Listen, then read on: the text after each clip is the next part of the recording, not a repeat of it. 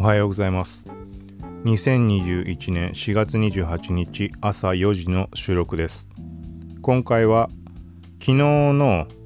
iOS14.5 最新アップデートに合わせて WatchOS7.4 も公開されてマスクをつけたまま iPhone の Face ID のロック解除ができるみたいなので結構まあ世間的に話題になっていたと思います。はい。一応ブログを書いて細かな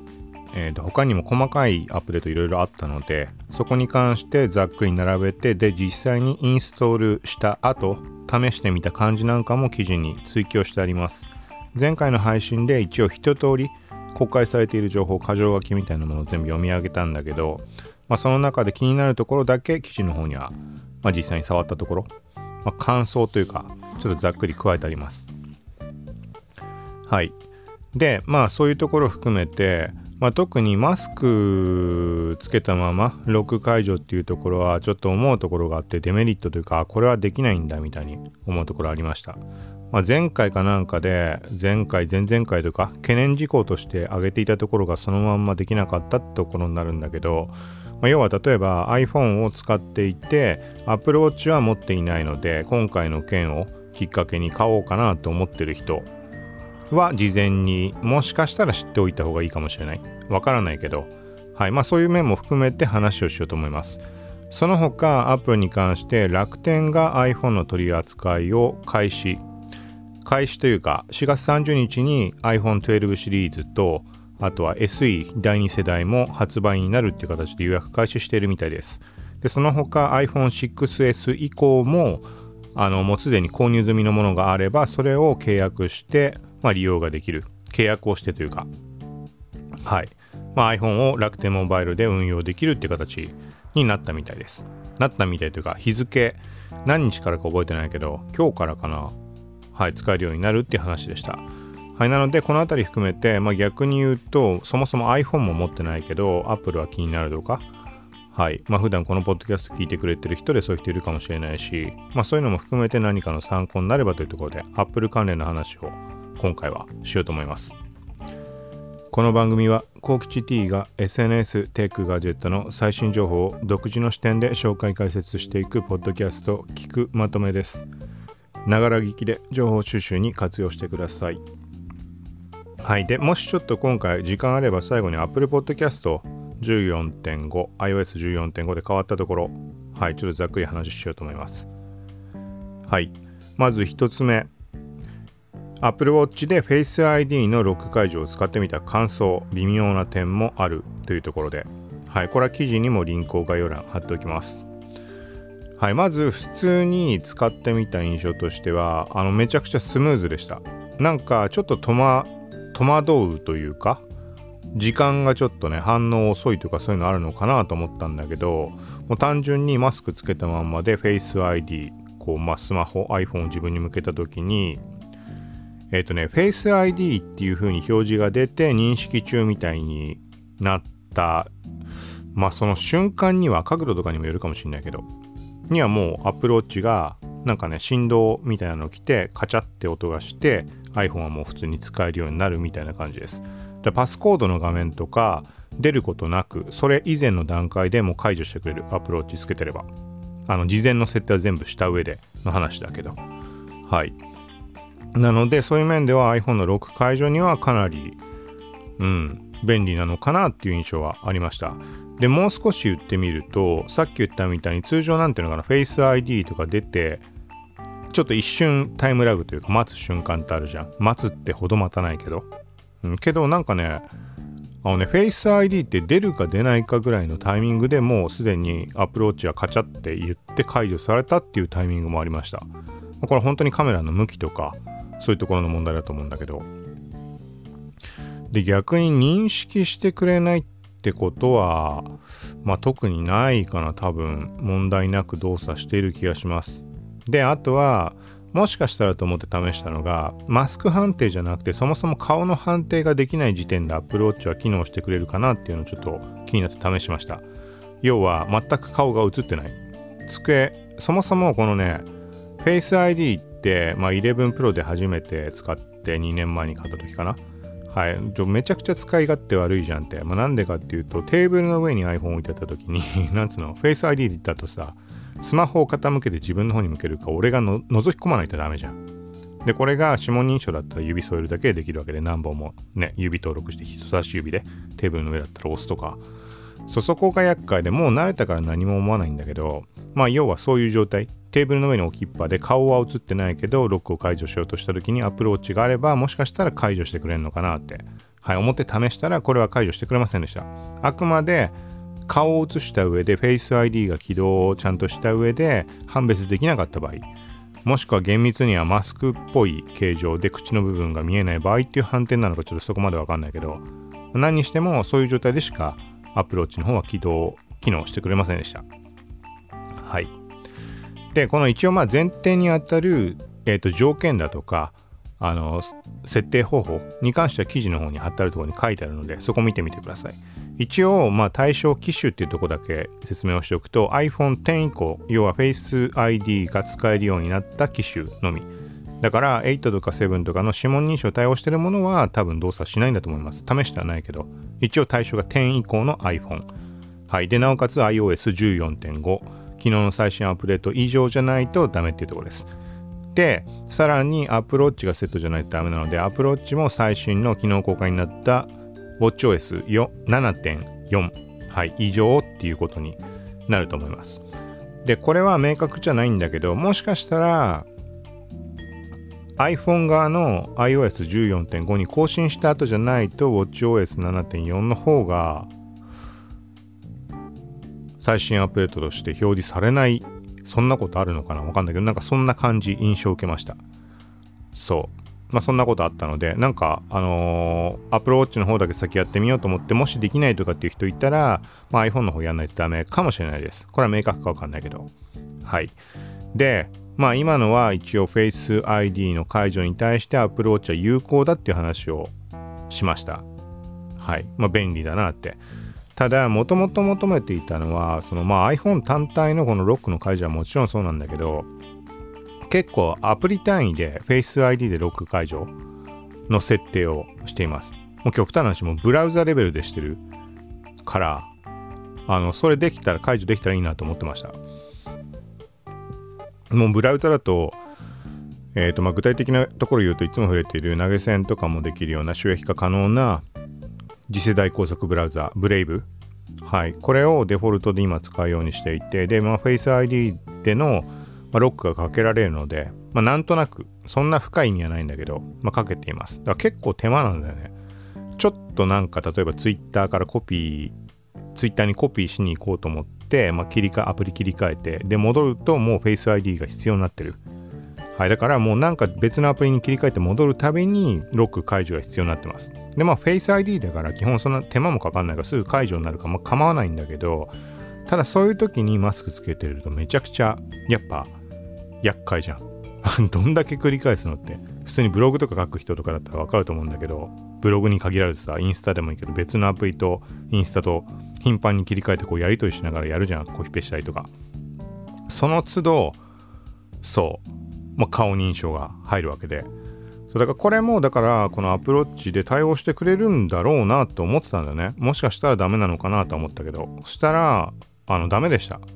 複数のアプリ試したけど、ロック解除できませんでした。で、まあなんだよって思ったんだけど、これはどういうことだろうね。なんか、例えば、いつも iOS で最新版出た時ってアプリ側の開発というかまあその最新の OS のバージョンに対応しきれていなくて一定期間経たないとあのね、まあ、対応ができないっていうことってあったりすると思うのでだから要は各アプリ側の対応状況の問題なのかいずれそのアプリ側が対応するつもりがあれば対応できるものなのか。はい、まあ、これが一つのパターン。ともう一つで言うともう一つで言うとっていうかアプリ開発とかの知識とか全然ないからもう思ったこと言ってるだけなんだけどそもそもセキュリティとかプライバシーとかに関わるような機能になるのでアプローチ連携のところまではアプリ側で開発の時になんかいじることができないものなのか。そもそも。はい、ここは、うん、ちょっとググったりも軽く Twitter とかで調べたけどそれっぽいもの出てこなくてちゃんとは調べてないけどだから答えはわからないんだけどもしもう iPhone の大元のロック解除にしか使えないってことだったとしたらなんかちょっと残念だなって思うけど。思うけどっていうか結構厄介です。例えばさ LINE とかってねロックかけてる人っていると思うんだけど LINE も Face ID でできるかどうかって LINE 使わないか分かんないけど、まあ、要は LINE で Face ID 設定しちゃったとしてさそれだったらその都度さアプローチでカチャって開けてくれるか開けてくれないかっていうと大きな差になるのは多分ね感覚として伝わると思うんだけどそうだからアプリ側が対応さえしてくれればできることなのであれば待てば解決することだからいいんだけど現時点ではそんなめちゃくちゃすごい数のアプリ試したわけじゃないけど3つ4つぐらい試した限りはロック解除はできませんでしたアプローチでは。はい。まあちょっとそこは残念です。ただ普通に Face ID の iPhone 自体のロック解除するときはねなんかね心地いいむしろなんかちょこ何回も試したくなるみたいなそのカチャっていう音と振動が伝わってくるっていうこの感じがねなんかたまらないものがある。あ言ってみたら例えばポケモンのさ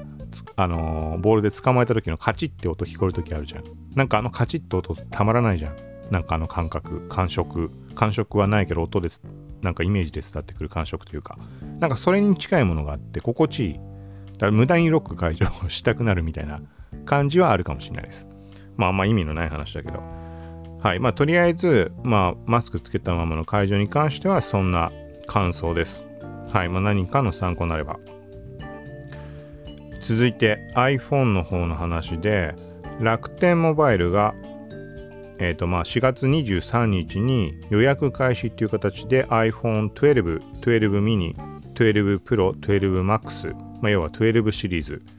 はい、プラス SE の第2世代の予約を開始したっていう話です。で、4月30日に発売っていう形だと思います。もしちょっと細かいところ間違ったらごめんなさい。まあ、公式の方、楽天モバイル見てもらえればわかると思うので、で、一応記事も書いてあるので、リンクも貼っておきます。はい。で、プラス iPhone6 S 以降のモデルっていうのが、まあ、楽天回線で利用可能になったっていう話です。ちょっと楽天モバイルとかそこら辺のことを細かく把握してないので、うん、まあ今の言い方で問題ないと思うんだけど、はい、なので、まあ今までは例えば楽天モバイルはその料金プラン的にとか気になるけど iPhone が使えないみたいな判断をしてた人もいるってことだよねきっと。多分。だから今後は使えるようになっていくって意味合いではあのー、そうだね。楽天モバイルを選ぶ人っていうのも増えるかもしれないし。で冒頭で言ったみたいに iOS14.5 でマスクとアプローチで解除できるよっていう風になって、まあ、さっき感想は言ったけど。はい。まあそのタイミングで iPhone が気になった人ってのも中にはいるかもしれないしまあ Apple Watch とセットで買おうだとか。うん。わかんないけどね。まあ、そういう人もいるかもしれないので、まあ、合わせて楽天モバイルっていう選択肢っていうところもあるよっていうところ、ここも頭に入れてもらったら人によってはま何かの参考になるかなというところで話をしました。プラスちょっと話は離れるけど、そういえば前に話したもので楽天が、楽天だよね、多分。あの、郵便局とかと提携みたいな話。だからもしかしたらこの先郵便局に行ったらそこでスマホの契約をしたりとか新機種を購入したりとかができるようになるかもしれないっていうそういう未来があるかもしれないっていう話。まあニュースで見たものを前に話したんだけど。そう。だなんかそういうのを考えると楽天の勢いっていうのがなんかすごいなっていうのを、うん、ちょっと感じるかなと思うけど、まあ、とは言ってももともとめちゃくちゃ楽天ユーザーだったのポイントがどうこうとかだったのが今はちょっと Yahoo の方に流されているのでそう。楽天楽天ってあんま言えない言えないというかあんま使わなくなってしまったからあんま言っても自分自身もピンとは来ないんだけどそう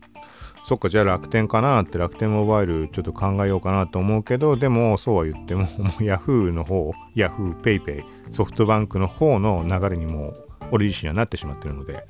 だったらまあ楽天にしたってしょうがないよな、みたいなことちょっと思いつつ、はい、みたいな感じです。はい。で、一応、もっと多分 Apple 関連細かいところはあると思うんだけど、一応今回14.5にして、一番気になったものとして Apple Podcast のうんとまあ UI、UX 変更、仕様変更にあたるようなところがちょっと気になりました。気になったっていうのは、なんだろうな特にあこれはいいなと思ったメリットに当たるところってあんまなかった気がするんだけどまあなんか気になったところ気に食わないとかっていうところも逆にあんまりないしはい。まあ逆にこれはうんここってこんな感じじゃ前はなかったはずだよなって思いつつ眺めてまあいつもインスタとかもそうなんだけどこれこんな感じだったっけとか本当に新しくなったかなみたいな疑問を感じつつちょっとツイートしました。だからツイートしたものも間違ってるかもしれないんだけど、はい、一応気づいたところそのまま言ってみるとまず Apple Podcast の下のこのメニューもともと4つだったのがそこは数は変わんないです。なんだけどえっ、ー、とね左から2番目が Podcast って映画表記になってます。もともとなんだっけか。であとは一番右が検索かなんかになっていて虫眼鏡アイコンで。ここももともとなんだっけ？覚えてないんだよね。一番右がなんかあれだよね多分ダウンロードとか何だったっけか。ダウンロードだとか。違うかな？一番右じゃないっけ？最新のエピソードとか番組とか保存済みとか。今言ったものってライブラリとして左から3番目右から2番目の位置に存在してるんだけど、まあ、何にしても今どうなってるかっていうと一番左が今すぐ聞く。ここは多分前とそんな変わらないと思うんだけど。ただしコンテンツ量が圧倒的に減ってます。縦のスクロールがほとんどできない。はい。で左か2番目見つけるっていうところはこれはもともととこのタブの中を見てみると変わりはないです基本。ただ大きな違いがカテゴリーが消えてる。これどれだけの人が気にするかわかんないけどなんか配信者視点としてはなんかできるだけね露出度の高い位置に配置されているカテゴリーを選ぶっていうのも一つポイントになってきます。あのね全カテゴリーは並んでなかったんだよね。下の方にスクロールするとあの一部のカテゴリーが表示されていて全く表示されていないカテゴリーっていうのも存在する。番組の方であの番組開設する時点でカテゴリーの設定ができるわけだけど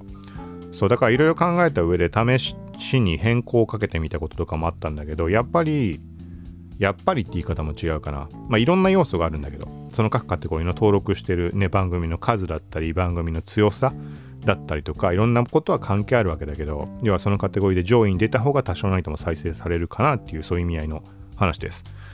だからそもそもそこにねカテゴリー名が表示されていないカテゴリーをわざわざ選ぶ理由もないかなっていうので今は、まあ、ニュースっていうカテゴリーにしてます。ニュースの中のビジネスとかにしたのかな。まああんま当てはまんないけど虚構新聞が同じカテゴリーにいるからうちはまあ別にいいだろうってことで、まあ、してあるんだけど。何にしてもこのカテゴリーのその一覧自体が消えました。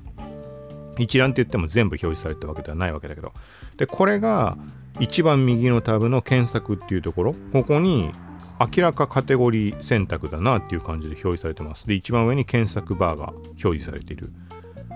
で、これも前からあったっけ？ないよね。絶対ないって俺は思ってるんだけど、でもなんか眺めてるうちにあれあったっけなってちょっと思い出して。もう見た目としてはこれツイートもしたんだけど、Spotify のあのカテゴリー検索みたいな印象です。なんかまあまんまそういうイメージ。そうで各カテゴリーでアップすると、まあそこに番組が並んでいるわけだけど、はいみたいな感じになってます。多分前こういうのはなかったよね。まあ、さっき言ったまんま、これが表示されてたんであれば、個人的には多分別のカテゴリーを試しにに登録してみようっていうのを試してたはずなので、こんだけ綺麗に一覧で並んでるんだったら、聞く人が自分の好みでカテゴリー、ジャンルを選んで中を覗くはずなので、でもそういう風にはいかなかった、さっき話したみたいに。一部のカテゴリーしか並んでなかったから、しかも画像とかなくテキストでリンク貼られただけなので、そうだから元のそう左側2番目のタブ。左側2番目のタブはもともとなんかあれだよね。新作と注目作品とかなんか注目とかトピック関連とか。その時期時期に合わせたコンセプトのものをまとめたり。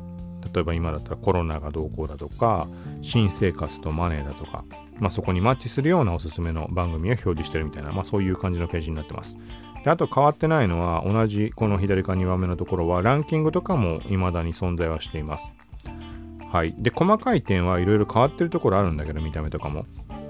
なんかもう一個これ本当にそうだったかなと思うものとして、一番左の今すぐ聞くのタブ、縦のスクロールが圧倒的に少なくなったって言ったもの。これ縦のスクロール圧倒的に確かに少ないはずなんだね。次はこちらって最新のエピソードが横にスワイプカルーセルで出ていて、これは買わないです。大きい枠で。もともと昔と一緒。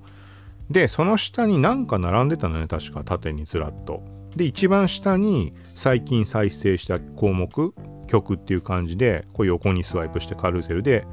なんか見られるようになってたはずですそれの中段にあたる結構長かったコンテンツが一切消えてる感じで縦にスクロールってほぼできない感じですそうでこのコンテンツ量が減ったっていうのはもしかしたらっていうところでツイートをしたんだけど来月から170の国を対象に Apple のサブスクが開始するのでこのサブスクっていうのは Spotify とか Apple Music 的なサブスクではなくて配信者単位で配信者がサブスクリプションを扱うかどうか要はプレミアムコンテンツとしてあのよかったらリスナーさん聞いてくださいみたいな、まあ、料金がかかるタイプのものも用意できますよっていうものになります。なので、まあ、リスナー側がそのね課金してサブスク登録した番組とかの表示する枠っていうのが用意される。って考えるとこの縦の短さっていうのは納得かなっていうのをちょっと思いました。もうわかんないけどね。勝手な考察的なところなんだけど。はい。でもう一つ裏付けになるかなってものがこの今すぐ聞くの右上のところにえっ、ー、とまあ Apple ID っていうのかな。まあ自分のアカウントの Apple のアカウントのアイコンが表示されています。でここってはっきりした記憶じゃないんだけど最後にあれなんか違和感あるなって思ったのが何日か前か1週間前ぐらいにあったんだけどそもそもそんなものがあったのかすら覚えてないんだけどあのねベルのアイコンが出てました。通知みたいな。でタップしてみると、まあ、実際その多分登録している番組だよね。がずらっと出てこれを通知するかしないかっていうののボタン切り替えオンオフ。みたいな画面に移動するようになってました。でそんなものあったかなって疑問に思ったのでそもそもそれ自体が最近追加されたものだったのかもしれないけど、まあ、何にしてもそのベルアイコンは記憶に残ってたんだよね。そう。でそれに対して14.5にした後厳密に比較しているわけじゃないけどそうそこに Apple ID 自分のアイコンを設定してあるアイコンが表示されています。でタップするとその先にえっ、ー、とねまあ Apple ID の設定画面？なんて言ったらいいかな？アカウントのさ Apple ID のメアドがどうこうとかファミリー共有お支払い方法管理とかサブスクリプションとか Apple Music とかなんかもうベースになるような設定が存在しています。でその下にギフトカードまたはコードを使うとかメールでギフトカードを送信とか Apple ID に入金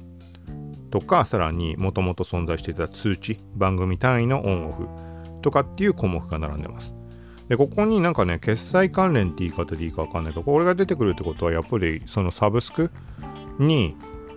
あの対応するべき、対応するっていう目的で、こういう配置、階層を用意しているのかなみたいにちょっと思いました。まあ、わかんないけど、これもさっき言ったみたいに考察というか、思ったこと言ってるだけだけど、そう。まあ、それが裏付けっていうには、まあ、完全なものではないけど、まあ、なんかね、紐付けられるじゃん。決済関連っていうところと縦のコンテンツ極端に短く。でなおかつ今すぐ聞くってとこにもしサブスク機能がついてこの人の番組やお金払ってでも聞きたいっていう場合であればそれサブスク登録したらここに並んで当然おかしくないと思うので。はい。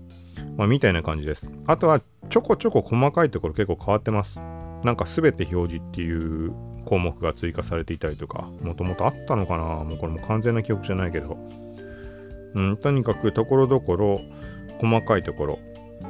ライブラリのところももうこんな表示じゃなかったような気がするんだよな。うん。はい。ああとももうね全然違うあの再生画面とか再生画面っていうか番組のページとかっていうのも結構変わってる気がする。何が変わったかって言われると答えようがないんだけどで番組のページから下の方にスクロールして行った時のその番組の情報とかっていうのも結構変わってる気気がします。何ていうのかな。例えばこの番組のウェブページみたいなのとかうんなんかね細かいとこちょこちょこ変わってるああとはあれだ1個これはやめてほしいって思ったものツイートしたんだけどあのね、配信者にしかわかんないかもしんないけど、なんかね、シリーズ番号とエピソード番号みたいなものが存在していて、Apple Podcast で前にハマったことあるんだけど、要は、何の何みたいな設定ができます。なんか、1の0、1の2、1の3、1の4みたいな。で、どっかのタイミングで区切って、じゃあ 2, 2にしようとか、例えば1年単位で大きな枠を1、2って変える人もいるかもしれないし、別の区切りで変える人もいるかもしれないし、まあ、何にしてもそういう中に、あの、ハイフンでつないで、なんかこう、010203って増えていくような感じの設定ができるようになってます。で、結構最初めちゃくちゃにやってしまって、なんかね、カテゴリー分けみたいにできるかなと思って、要は1は、例えば日記っぽいものにして、2は SNS 関連にしてみたいな、そういうくくりで考えて勝手にやっちゃったんだよね。要はだから、日付、配信の日時とは全く無関係になんか、そう、大枠の数字が1になったり7になったり、カテゴリーと勝手に考えたんで、そしたらそういうことじゃ全くなくて、あのね、Apple Podcast 内でめちゃくちゃになってしまった。あの順番が、聞く人が順番がわかんないような状態になっちゃいました。なんかそんな感じのことも起きかねないことなんだけど、何にしても、えー、とだから、まあ、個人的にはそこは把握したので、まあ、ある程度のタイミングで大枠の番号は切り替えてその下の番号をまた001からリセットして順番に増やしてみたいなことをやってました。はい。で、まあ、それだけでは分かりづらいので、投資番号として、全体の番号として、まあ、今回配信は多分550回になると思うんだけど、毎回タイトルの頭に1つずつ数字増やして番号をつけてます。はい。っていうのをやってるんだけど、これね、Apple Podcast 側で一番頭に、その大枠の番号をさっきから言ってた、あの、カテゴリー分けみたいに使っちゃったって言った。そう、そこの後ろにあたるエピソード、1の010203のこの下の方の番号。この番号をね、勝手に出すようにしちゃってるんだよね。だから最後に配信したのが頭にタイトル549ってつけてあるんだけど、その前に59点って入っちゃってる。で、その後からタイトル始まってるから、なんかね、パッと見59.549みたいになっちゃってる。はい。で、他の番組とかを見てみても、同じ状態になってる番組とかもいて、まあ、これは番組次第だけど、230点、シャープ230みたいになっちゃったりとか、もう全く数字の意味がわからないような感じになったりとか、あとは何も出てない番組っていうのもあります。これは、もうそもそも、うん、その、えっ、と、まあ、その番号を振ってない人だよね。その、ポッドキャスト上の使用上に存在する番号を振ってない人たちは逆にすんなり言ってるんだけどそうみたいなことがあってこれはもう番組によってめちゃくちゃになっちゃうしもうこれやめるべきだろうなって、うん、思うかなでしかもなんかさタイトルの欄に入れてるっていうのが文字数削られるっていうのもさ結構致命的なわけだよね配信者としては。そのなんかいろんなさブログでも何でもいろんなことを運営してる人だったらわかると思うけどこの文字数重要じゃん決められた枠でさ何文字までしか表示されないって中頭に勝手に番号を追加されて文字数削られてパッと見で見た時にこの言葉まで入るなって計算していたものが消えてしまうとか。そう。そういう意味でもせめて別の場所に表示してくれって思うんだよね。うん。